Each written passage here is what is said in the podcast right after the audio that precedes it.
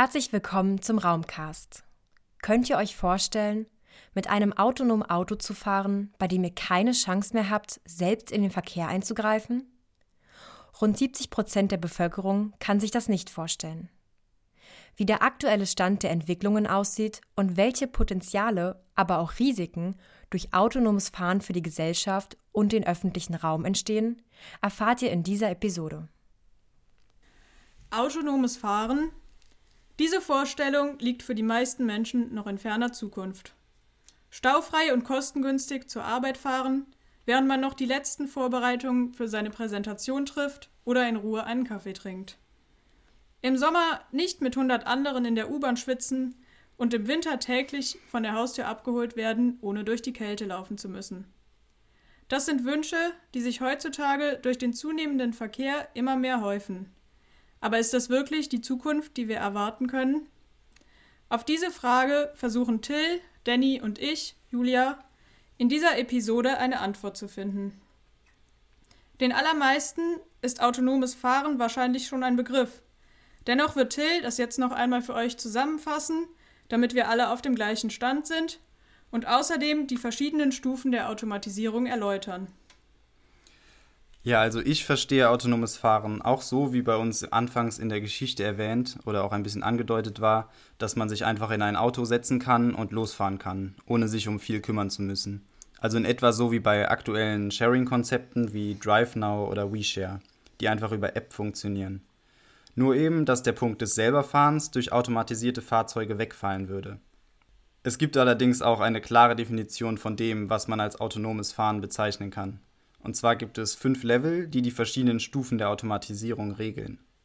Es beginnt mit dem bisherigen Prinzip, quasi dem selber Fahren, was der Stufe 1 entsprechen würde, bis hin zur vollständigen Automatisierung. Das wäre dann die Stufe 5.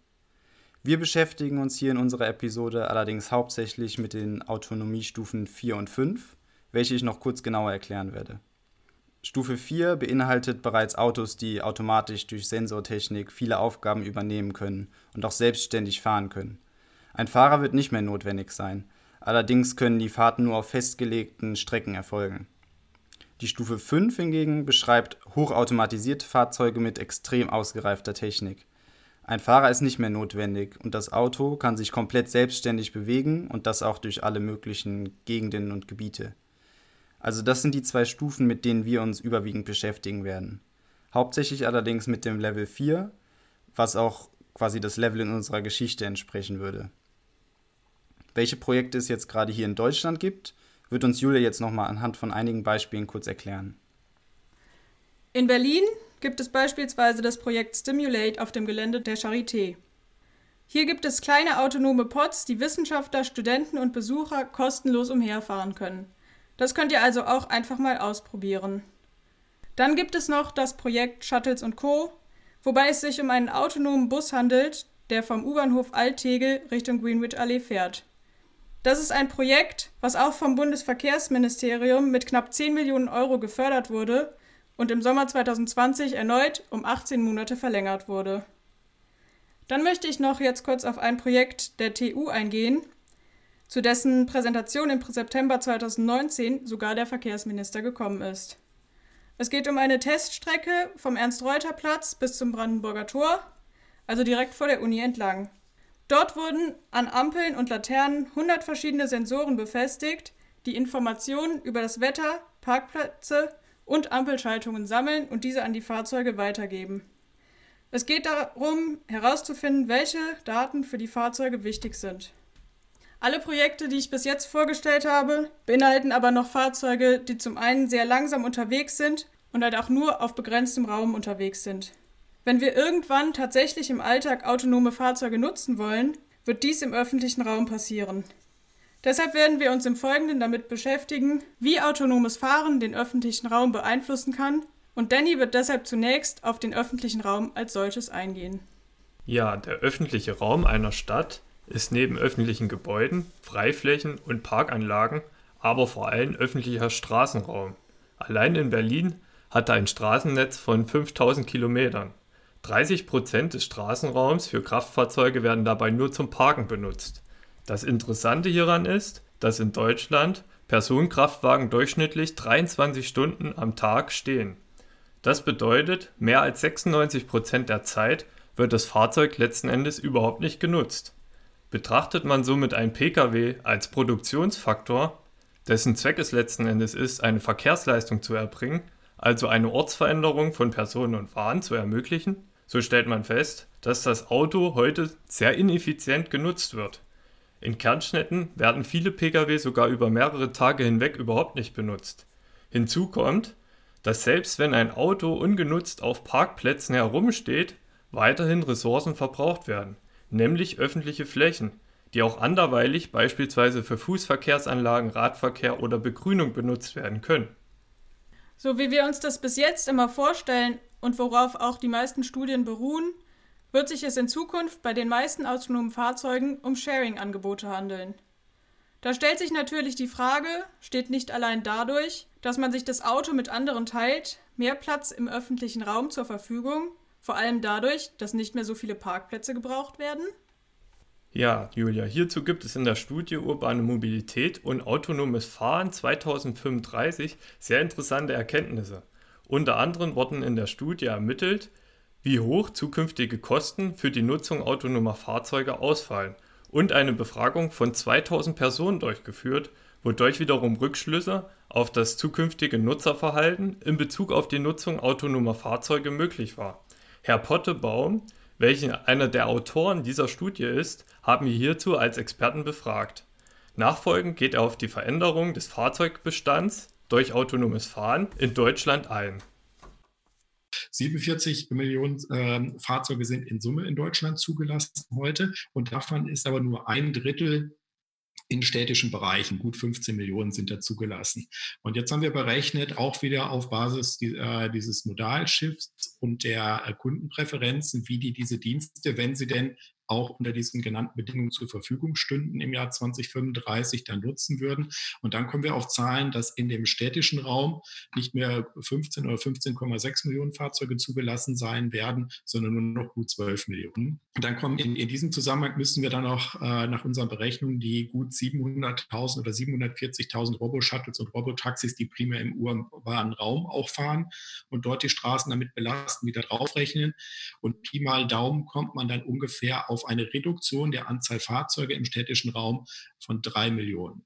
Und, und, und diese Reduktion, dass einfach drei Millionen Autos weniger im städtischen Raum in, äh, dann benutzt werden, natürlich sind die nicht alle gleichzeitig auf der Straße, sondern es verteilt sich, aber daraus leitet sich dann indirekt äh, diese Flächeneinsparung insbesondere für Parkplätze ab. Wenn man die genannten Erkenntnisse nochmal genauer betrachtet, kommt es letzten Endes dadurch, dass das Fahrzeug von mehreren Personen genutzt wird zur Reduktion des Fahrzeugbestands. Also ich kann mir in Zukunft beispielsweise per App ein Fahrzeug bestellen, es holt mich dann an der Haustür ab, bringt mich von A nach B und danach kann eine weitere Person das gleiche Fahrzeug nutzen und wird ebenfalls von A nach B gebracht. Somit besitzen weniger Menschen ein eigenes Fahrzeug. Die vorhandenen Fahrzeuge werden somit mehr genutzt. Und sie stehen nicht mehr den ganzen Tag auf Parkflächen rum. Weiterhin wurde in der Studie zwischen autonomen Taxis, welche individuelle Fahrten für Einzelpersonen ermöglichen, und autonomen Shuttles unterschieden, welche geteilte Fahrten für mehrere Personen ermöglichen. Autonome Shuttles haben hier den Vorteil, dass die Auslastung der Fahrzeuge höher ist, was wiederum positive Auswirkungen auf Fläche und Umwelt hat, da die Fahrten, wie gesagt, gebündelt stattfinden. Ein weiterer wichtiger Faktor sind natürlich wie immer die Kosten. Taxi klingt jetzt im ersten Moment irgendwie sehr teuer. Wie sieht das preislich für uns als Studenten aus? Können wir uns das überhaupt leisten oder werden wir doch lieber weiter U-Bahn und Fahrrad fahren? Oder wird es vielleicht sogar so günstig, dass Menschen, die ein eigenes Auto besitzen, in Erwägung ziehen würden, dieses zu verkaufen? Man kann sich das ganz einfach vorstellen. Eigentlich, heute gibt es ja den einen oder anderen Ride-Hailing-Anbieter neben den klassischen Taxidiensten, in Deutschland weniger als in den USA wenn man da jetzt auch einfach mal Anbieter wie Uber und äh, andere nennt, die bieten ja solche Dienste schon an, gibt auch viele andere. Und äh, letztendlich, die kann ich mir ja heute auch per App an den Straßenrand rufen. Natürlich sitzt dann auch ein Fahrer drin und fährt mich in der Regel von A nach B. Theoretisch gibt es ja auch noch Pooling-Angebote, was dann eher unserem Shuttle-Konzept gleichkommt. Und eins der wesentlichen Kostentreiber bei diesen heutigen Ride-Hailing-Angeboten ist natürlich der Fahrer, der zukünftig äh, bei den äh, autonomen Fahrdiensten wegfallen würde. Und dadurch werden die unter dem Strich, auch wenn die Technik natürlich eine Menge Geld kostet im Vergleich zu den heutigen Fahrzeugen, aber so die Kalkulation wird das entsprechend günstiger. Und unter dieser Annahme wenn man sich das anschaut und diese Dienste umfangreich zur Verfügung stehen, stellt sich halt für viele Menschen auch aus unserer Umfrage heraus mit diesen 2000 Teilnehmern die Frage, brauche ich dann überhaupt in der Stadt, wenn ich wirklich sehr kostengünstig, und da haben wir auch Preise kalkuliert von 15 Cent pro Kilometer für, für so ein Shuttle oder 34 Cent pro Kilometer für ein Robotaxi, was im Vergleich zu heute, wo wir, glaube ich, im Schnitt bei deutschen Städten bei 2,60 Euro pro Kilometer äh, liegen, über den Daumen gepeilt beim normalen Taxi. Also Taxi nutzt dann natürlich nur eine bestimmte Klientel, viele Businessfahrten.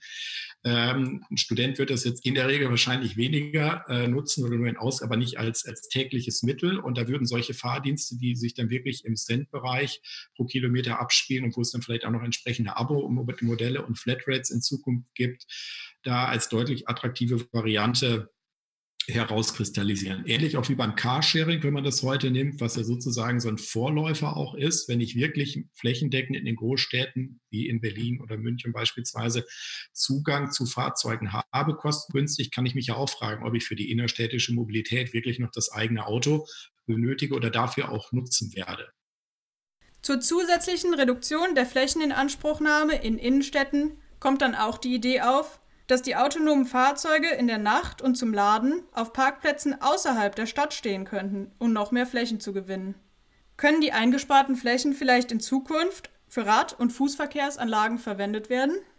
Das wird sicherlich auch vom Grundgedanken äh, spielt das, ohne dass es jetzt explizit in der Studie genannt ist, eine Rolle, weil die Fahrzeuge müssen ja gewartet werden, äh, gewaschen und vor allen Dingen auch aufgeladen. Ich hatte es vorhin schon erwähnt, äh, ungefähr 350 Kilometer ist sowohl bei dem Taxi als auch bei dem Shuttle wenn man die entsprechende Anzahl, die wir kalkuliert haben, einsetzt. Die Tagesleistung, sprich, äh, wenn man das mit heutigen Elektromodellen vergleicht, liegt das durchaus auch im Bereich des Machbaren, auch mit heutiger Batterietechnologie. Und diese Fahrzeuge würden natürlich sinnvollerweise äh, in den Zeiten, wo sie nicht gebraucht werden, auch irgendwo am Stadtrand an Wartungsstationen äh, entsprechend geladen werden und jetzt nicht im innerstädtischen Bereich unbedingt stehen bleiben. Das, das, muss man in einem Gesamtkonzept äh, sicherlich einbetten, aber das, das wäre die Zielsetzung. Geht auch so, so, weit, dass man das im Prinzip über die verschiedenen Peakzeiten, der Straßenverkehr ist ja insbesondere morgens zwischen 7.30 Uhr und 9, 9.30 Uhr in den meisten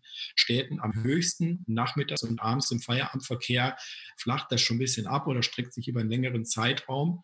Und man würde ja die Anzahl Fahrzeuge immer auch auf die Nachfrage entsprechend optimieren. Und da, wo weniger benötigt werden, äh, könnten die natürlich auch eher am Stadtrand stehen, was auch den innerstädtischen Bereich äh, entlasten würde, was Parkplätze angeht. Ein weiterer Vorteil, der zusätzlich zu der Reduktion des ruhenden Verkehrs hinzukommt, auf den Herr Pottebaum gerade noch mal eingegangen ist, ist eine Verbesserung des Verkehrsablaufes. So ist es ja rein theoretisch möglich, vorhandene Kapazitäten der Verkehrsinfrastruktur besser auszunutzen und so die Leistungsfähigkeit zu steigern. So haben autonome Fahrzeuge ja den Vorteil, dass sie einerseits Car-to-Car, also Fahrzeug zu Fahrzeug, und Car-to-Infrastructure, also Fahrzeug zur Infrastruktur beispielsweise mit der Ampel kommunizieren können und somit sich optimal an den Verkehrsfluss im Voraus anpassen können. Außerdem hat die Elektronik schnellere Reaktionszeiten als ein Mensch. Dadurch können wiederum geringere Abstände gefahren werden und es sind geringere Bewegungsspielräume möglich und somit ist rein theoretisch eine Reduktion der Fahrbahnbreite möglich. Dies würde wiederum eine höhere Verkehrsleistung trotz einer Reduktion der Infrastruktur in Zukunft ermöglichen. Es ist aber zu beachten, dass ja nicht von heute auf morgen plötzlich alle Fahrzeuge autonom fahren können und es deshalb zu einer langen Phase des Mischverkehrs kommen wird. Sprich eine Phase, in der ein Teil der Autos autonom fährt und ein anderer Teil nicht. Dadurch können einige Potenziale der autonomen Fahrzeuge, wie zum Beispiel das Fahren in geringeren Abständen, nicht komplett ausgenutzt werden. In der Studie, die wir vorhin schon erwähnt haben und die wir euch natürlich auch verlinken, wurde berechnet, dass es insgesamt zu einer höheren Verkehrsdichte kommen wird und dass 30 Prozent mehr Fahrzeuge gleichzeitig unterwegs sein werden. Das liegt zum einen auch daran, dass im ersten Moment mehr Leute vom ÖPNV auf die Taxis umsteigen und weniger Leute direkt ihr eigenes Auto verkaufen und auf die Taxis umsteigen würden. Und zusätzlich ein Problem, was man bei autonomen Fahrzeugen hat, ist, dass es dann zu Leerfahrten kommt, wenn diese zum Beispiel zum Laden fahren. Die Studie hat berechnet, dass wir dann auf den Straßen insgesamt eine geringere Geschwindigkeit haben. Vorher hatten wir eine Geschwindigkeit von 33 bis 35 km/h und im Mischverkehr mit autonomen und normalen Fahrzeugen haben wir dann eine Geschwindigkeit von 30 km/h. Dadurch kann dann auch der Weg zur Arbeit ein paar Minuten länger dauern. Das klingt jetzt irgendwie ganz schön nervig und spricht ziemlich stark gegen das autonome Fahren, oder? Ja, Julian, man könnte jetzt natürlich sagen, dass die Verkehrszunahme und die Erhöhung der Reisezeit, die du gerade beschrieben hast, nicht weiter ins Gewicht fällt, da man ja eh nicht mehr selbst fahren muss. So könnte man beispielsweise auf dem Weg zur Arbeit noch eine Tätigkeit am Laptop machen oder eine Zeitung lesen oder einen Kaffee trinken. Allerdings ist die Verkehrszunahme mit weiteren Problemen verbunden. So könnte der Flächenverbrauch der Infrastruktur für Kraftfahrzeuge in Städten noch weiter steigen. So werden ja Straßen häufig angebotsorientiert ausgebaut. Das bedeutet, es wird geschaut, wie stark die Straße belastet ist und bei stark belasteten Straßen wird durch den Ausbau der Straße neue Kapazität verfügbar gemacht. Allerdings entsteht hierdurch ein Effekt. Weil durch die neue Kapazitäten der Verkehr wiederum flüssiger wird, entsteht gleichzeitig wieder mehr Verkehr, weil eben mehr Leute die neuen Kapazitäten nutzen was wiederum mehr Verkehr auslöst, wie gesagt. Dieser Effekt wird auch als Rebound-Effekt bezeichnet. Somit könnten die zukünftig verfügbaren Flächen, die durchs autonome Fahren hinzugewonnen werden können, wie beispielsweise Parkflächen, wieder in neue Straßen umgewandelt werden, was ja eher negative Auswirkungen auf den öffentlichen Raum hat. So sollten anstelle zusätzlicher Verkehrsflächen für Pkw eher Flächen für Radverkehr, Fußverkehr oder ÖPNV genutzt werden, um die Attraktivität in Städten weiter zu steigern. Aber damit das alles irgendwie nicht überhand nimmt, sind auf jeden Fall weiterhin regulatorische Maßnahmen der Politik gebraucht. So ist zum Beispiel weiterhin eine Förderung von Rad- und Fußverkehr wichtig und eventuell sollte man auch autofreie Bereiche in den Innenstädten einführen. Außerdem stellt sich an dieser Stelle die Frage, wer denn die Robotaxis betreiben wird. In welchem Verhältnis stehen diese zum ÖPNV? Stellen Sie eine Konkurrenz zueinander dar oder können sie sich vielleicht sogar wunderbar ergänzen? Ja, das ist natürlich eine sehr interessante Frage, gerade weil der ÖPNV einen besonders großen Teil des öffentlichen Raums ausmacht.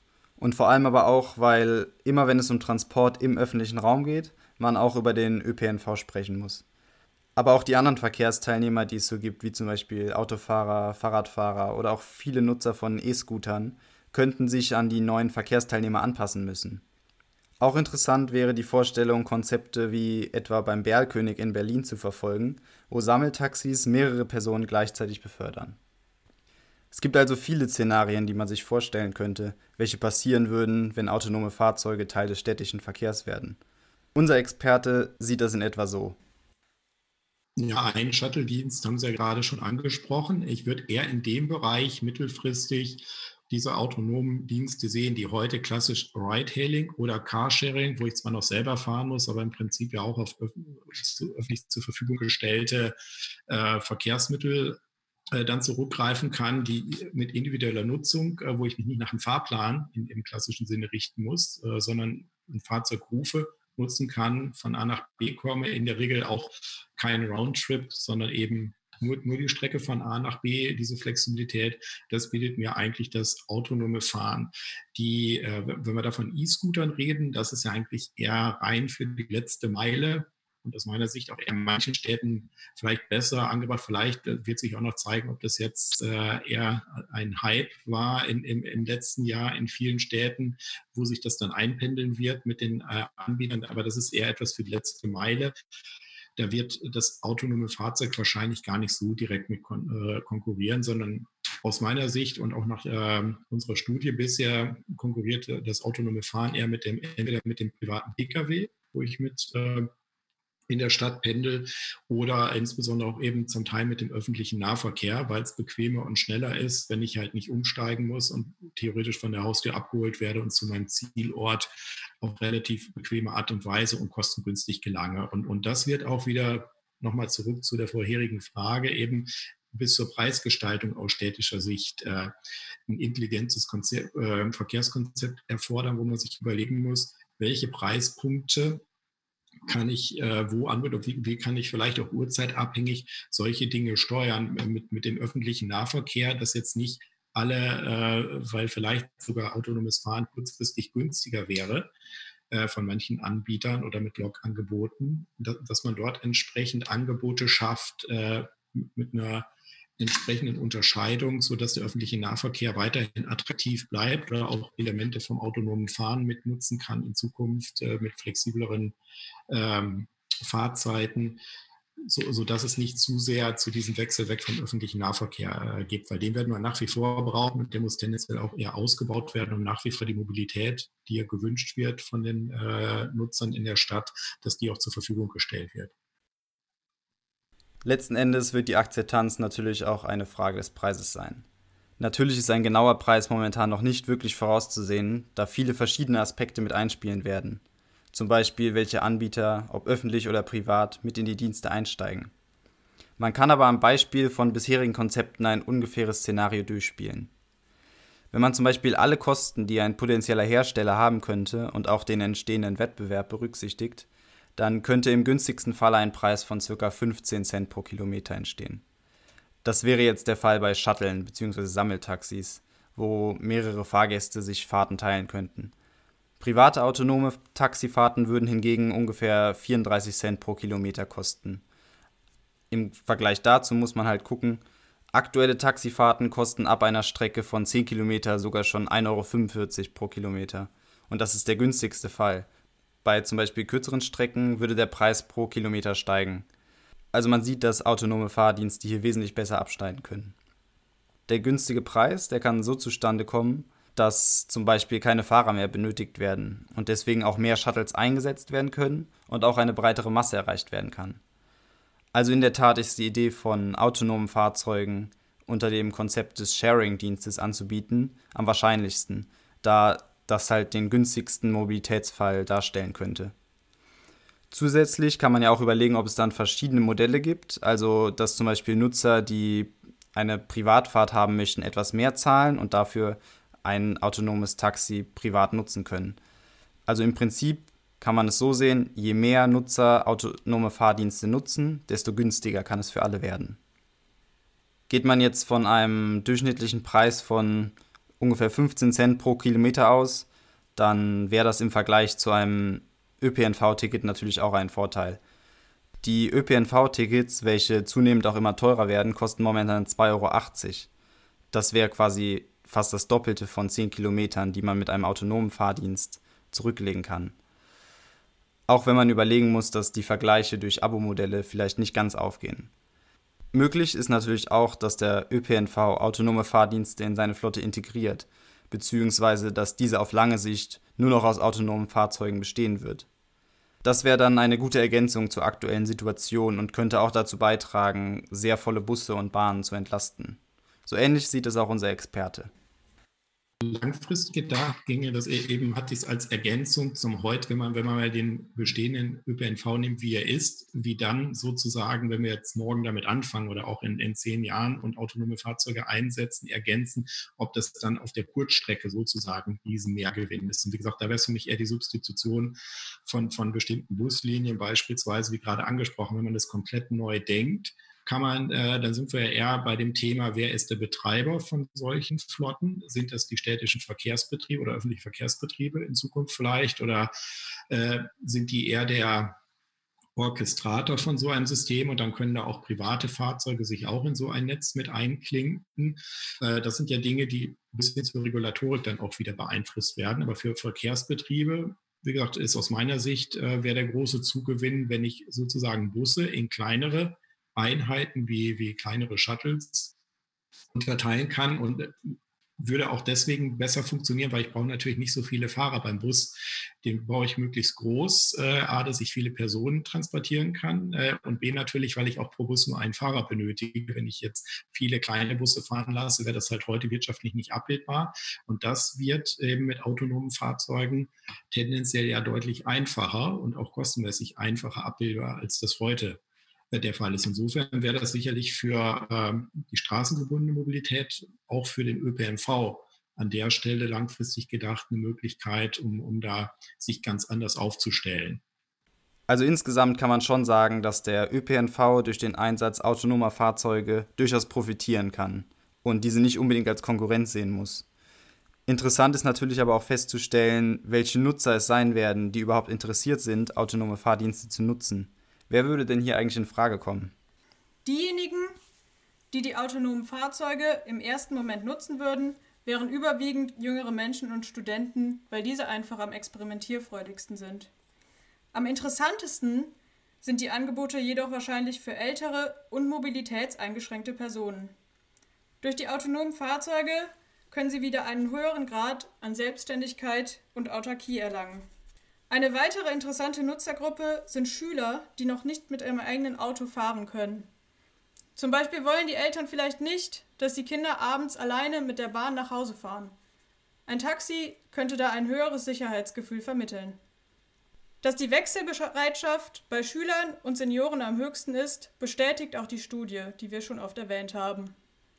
An dieser Stelle wäre allerdings die Betrachtung von Schülern und Senioren im ländlichen Raum, wo man oft sehr stark auf ein Auto, eigenes Auto angewiesen ist, auch sehr interessant.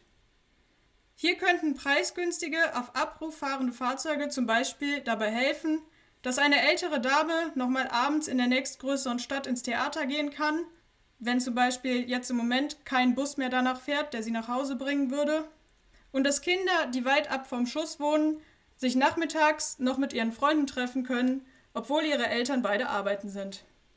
Durch diese Aspekte können autonome Fahrzeuge einen hohen Beitrag zur sozialen Teilhabe und Gleichberechtigung leisten. Diesen Effekt würde es natürlich auch in der Stadt geben. Meines Erachtens nach wäre dieser Beitrag im ländlichen Raum allerdings noch größer. Weitere Chancen, die autonome Fahrzeuge auch unabhängig vom ÖPNV erzeugen, sind auch aus Aspekten der Nachhaltigkeit sehr relevant. So verbindet man mit autonomen Fahrzeugen gleichzeitig auch Elektromobilität. Auch in der genannten Studie wird davon ausgegangen, dass die autonomen Fahrzeuge zukünftig elektrisch eingesetzt werden. Dies bringt wiederum Vorteile mit sich. So haben elektrische Fahrzeuge keine direkten Abgase und der Abgassmog in Städten kann dadurch reduziert werden. Weiterhin sind die Fahrzeuge mit Elektromotoren wesentlich leiser als herkömmliche Fahrzeuge, was zur Lärmminderung beitragen kann. So kann die Lebensqualität allein schon durch diese beiden Punkte in Städten erhöht werden. Zusätzlich sind auch die indirekten CO2-Emissionen bei Elektrofahrzeugen über die gesamte Lebensdauer betrachtet geringer als bei vergleichbaren Benzinern oder Dieselfahrzeugen. Ein weiteres Potenzial, was speziell in der Vernetzung von autonomen elektrischen Fahrzeugen steckt, ist der Nutzen als Energiepuffer. So will die deutsche Politik ja immer mehr auf erneuerbare Energien setzen. Diese haben allerdings den Nachteil, dass sie nicht konstant verfügbar sind, sondern dass sie fluktuierend ins Stromnetz eingespeist werden, weshalb eine Speicherung zu Zeiten, wo jetzt viel Wind weht oder auch viel Sonne scheint, sehr sinnvoll ist. Hierfür können wiederum autonome Fahrzeuge ihre Batteriekapazitäten zur Verfügung stellen, wenn sie gerade mal nicht benötigt werden beispielsweise. So kann eine Kopplung des Verkehrssektors mit dem Energiesektor stattfinden. Hierdurch können autonome Fahrzeuge in ein intelligentes Energienetz, welches auch als Smart Grid bezeichnet wird, eingebunden werden. Hierüber berichtet der Experte ebenfalls. Smart Grid, genau, das wären genau Aspekte, wenn man das im größeren Rahmen umbaut. Da sind ja auch die Energieversorger zum Teil schon dran. Da muss natürlich eine Leitungsinfrastruktur und auch eine Steuerungsinfrastruktur für das Smart Grid dann zur Verfügung gestellt werden, was es heute halt nur sehr eingeschränkt äh, gibt. Aber genau die äh, in die Richtung auch kombiniert mit den Schwankungen bei regenerativer Energie, wenn die erzeugt wird, dass ich da Autos gegebenenfalls als Pufferspeicher nutzen kann, wenn gerade sich die Windräder stark drehen oder die Sonne scheint und vielleicht nachts oder morgens in der Zeit zwischen sechs und acht, wo relativ viel Strom verbraucht wird, dass da vielleicht sogar zehn Prozent der Autoladung, wenn ich die bei meinem täglichen Pendeln nicht benötige, sogar zurück ins Netz äh, eingespeist wird. Das kann man auch so weit denken, dass man da sogar ein dynamisches Pricing äh, mit dran bindet, äh, dass ich am Ende sogar mit meinem Batteriepuffer, wenn ich den von meinem Elektrofahrzeug dann zur Verfügung stellen würde, ähm, dadurch auch oder in dem Fall, wenn wir jetzt von den autonomen Flottenbetreibern reden, je nachdem, wann die äh, Fahrzeuge benutzt werden, die haben ja relativ gute Möglichkeit, das vorauszuschauen oder zu planen, äh, welche Batterieleistung sie wann oder Kapazität sie wann wo benötigen, dass sie zum Teil sicherlich damit spielen könnten, um das als Pufferkapazität auch den, im Energienetz zur Verfügung zu stellen und vielleicht damit sogar zusätzlich Geld verdienen könnten. So können, wie Herr Pottebaum gerade nochmal verdeutlicht hat, vernetzte autonome Fahrzeuge einen Beitrag zur Energiewende leisten. Nachdem wir jetzt nochmal die Chancen von autonomen Fahrzeugen aufgezeigt haben, soll jetzt auf aktuelle und zukünftige Entwicklungen eingegangen werden. Ja, also ein Big Player, den man hier in dem Zusammenhang auf jeden Fall erwähnen muss, ist der Automobilhersteller Tesla. Dieser setzt wie eigentlich alle Anbieter bei der Entwicklung autonomer Fahrzeuge auf die künstliche Intelligenz. Tesla hat im Gegensatz zu anderen Anbietern den großen Vorteil, eigene Autos zu verkaufen. Da diese alle mit der nötigen Hardware und Software ausgestattet sind, kann Tesla ständig seine Datenbank erweitern und so seine künstliche Intelligenz bereits jetzt trainieren. Durch verschiedene Schätzungen kann man sagen, dass auf der ganzen Welt ungefähr 27 Milliarden Kilometer bisher von Teslas zurückgelegt wurden. Aus diesen Kilometern werden Daten gesammelt, in welchen sich natürlich auch viele kritische Situationen befinden können und aus diesen kann das Programm dann lernen. Ja, das klingt ja erstmal gut, dass die Tesla-Fahrzeuge schon 27 Milliarden Kilometer zurückgelegt haben. Allerdings muss man sagen, dass von den Kilometern der Tesla-Fahrzeuge noch kein einziger Kilometer mit der Automatisierung zurückgelegt wurde, von der wir hier sprechen, nämlich Level 4 oder Level 5. Also vereinfacht gesagt verfügen die Tesla-Fahrzeuge auch nur über ein Abstandssystem zum vorausfahrenden Fahrzeug und ein Spurhalteassistent. Im Vergleich zu Tesla gibt es aber das Unternehmen Waymo, welches ein Tochterunternehmen von Google ist. Hier liegt der Schwerpunkt auf der Software. Das heißt, Waymo fertigt keine Autos selbst, sondern der Schwerpunkt liegt, wie gesagt, auf der Entwicklung der Software für autonomes Fahren. Und Waymo bietet bereits seit 2017 in Arizona einen Taxiservice an mit autonomen Fahrzeugen. So werden 400 Passagiere hier pro Tag von den autonomen Fahrzeugen an ihr Ziel gebracht. Seit 2. April 2018 sind zudem in Kalifornien selbstfahrende Autos auf den Straßen zugelassen, bei denen kein Fahrer mehr an Bord sein muss. Und seit 2019 nutzt das Waymo auch. Zudem ist festzustellen, dass dieser Taxiservice in den nächsten Jahren weiter ausgebaut werden soll. So hat Waymo über 80.000 Fahrzeuge bereits bei verschiedenen Autoherstellern bestellt, unter anderem Jaguar oder auch Chrysler. Und diese Fahrzeuge werden dann mit der entsprechenden Software und den bestimmten Sensoren ausgestattet, um die Umgebung zu erfassen. Das zeigt, dass dieser Service schon über die Testphase hinaus ist und in den nächsten Jahren weiter ausgebaut werden soll. Genau, also ich gebe dir recht, dass Waymo in einigen äh, Bereichen deutlich weiter ist als Tesla momentan und auch, dass bisher noch kein Kilometer von Tesla komplett autonom zurückgelegt wurde. Also im Prinzip kann man überall, wo der Autopilot eine Spur erkennt, diesen auch aktivieren. Auf Autobahnen kann man zum Beispiel das Auto eigenständig die Spur wechseln lassen oder von Auffahrt zu Abfahrt fahren. In der Regel spielt sich das jedoch alles, wie du auch schon erwähnt hast, auf der Stufe 2 der Automatisierung ab. Der Fahrer muss immer noch alles überwachen und notfalls eingreifen können. Zudem gibt es aber weltweit auch jetzt mittlerweile schon mehr als eine Million Teslas, welche jederzeit mit Updates sehr schnell umgerüstet werden können. Also jedes dieser Fahrzeuge kann, wenn sich die Technik weiterentwickelt, auf relativ schnelle Art und Weise umgerüstet werden und dadurch, dass sie ja schon über die Software und Hardware verfügen, sehr schnell zu automatisierten Fahrzeugen umgerüstet werden. Gibt es eigentlich auch in Deutschland zusätzlich irgendwelche ähnlichen Ansätze zu finden? Das Problem vor dem viele konventionelle Hersteller, wie in Deutschland zum Beispiel auch VW oder BMW stehen, ist, dass sie nicht ganz so innovativ sind und nicht ganz von vorne anfangen, sondern versuchen, die Technik in ihre vorhandenen Autos hineinzuquetschen. Bei Herstellern wie Waymo oder Tesla läuft das oft anders herum, dass zunächst die Software entwickelt wird und dann erst das Auto drumherum gebaut wird. Also insgesamt stellt sich dann jetzt natürlich noch die Frage, ob dann die positiven Aspekte eigentlich den negativen Aspekten autonomer Fahrzeuge überwiegen. Gerade wenn man auch sieht, dass private Unternehmen in die Entwicklung und auch in den Markt mit einsteigen werden. Also ich glaube, dass diese Technologie auf jeden Fall in den kommenden Jahren Einzug halten wird. Wann das ist, ob das jetzt in den nächsten 10 Jahren oder in den nächsten 20 Jahren ist, das ist hier eher noch vage formuliert. Wie man am Beispiel Waymo eigentlich sehen kann, gibt es heute schon sehr weit entwickelte Technik, die auch bereits als Taxiservice Anwendung findet. Die Frage ist, wie wir damit dann umgehen, wenn diese Technik hier auch in deutschen Städten Einzug hält. Wichtig ist, dass man gezielt stadtplanerische, aber auch verkehrsplanerische Konzepte entwickelt, um solche Fahrzeuge in den öffentlichen Raum zu integrieren. Ohne dass es, wie wir das bereits beschrieben haben, zu einer drastischen Zunahme des Verkehrs kommt. Weiterhin müssen autonome Taxidienste durch gesetzliche Maßnahmen, aber auch verkehrsplanerische Maßnahmen eingeschränkt und in gewisser Hinsicht reguliert werden. Gleichzeitig sollte die Attraktivität von alternativen Verkehrsmitteln wie Rad- und Fußverkehr erhöht werden. Und die Technik des autonomen Fahren sollte natürlich gleich von Beginn an mit in den ÖPNV implementiert werden. So kann die Attraktivität des ÖPNVs durch autonomes Fahren gesteigert werden und ein Wechsel auf autonome private Flottenbetreiber entgegengewirkt werden. So könnten zukünftig die beschriebenen Vorteile autonomer Fahrzeuge überwiegen und mögliche Nachteile abgemindert werden.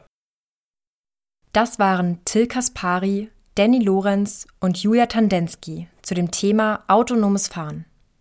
In der nächsten Folge behandeln wir, passend zu Weihnachten, das Thema Schenken. Im Gespräch mit BetreiberInnen von Umsonstläden und Foodsafern betrachten wir verschiedene Phänomene vom Geben und Nehmen. Wir sprechen mit AkteurInnen über Motive, Herangehensweisen und Probleme rund um das Schenken im öffentlichen Raum. Das war der Raumcast, der Podcast zum öffentlichen Raum. Folgt uns gerne bei Soundcloud, Spotify, iTunes oder schaut auf unserer Webseite raumcast.de vorbei.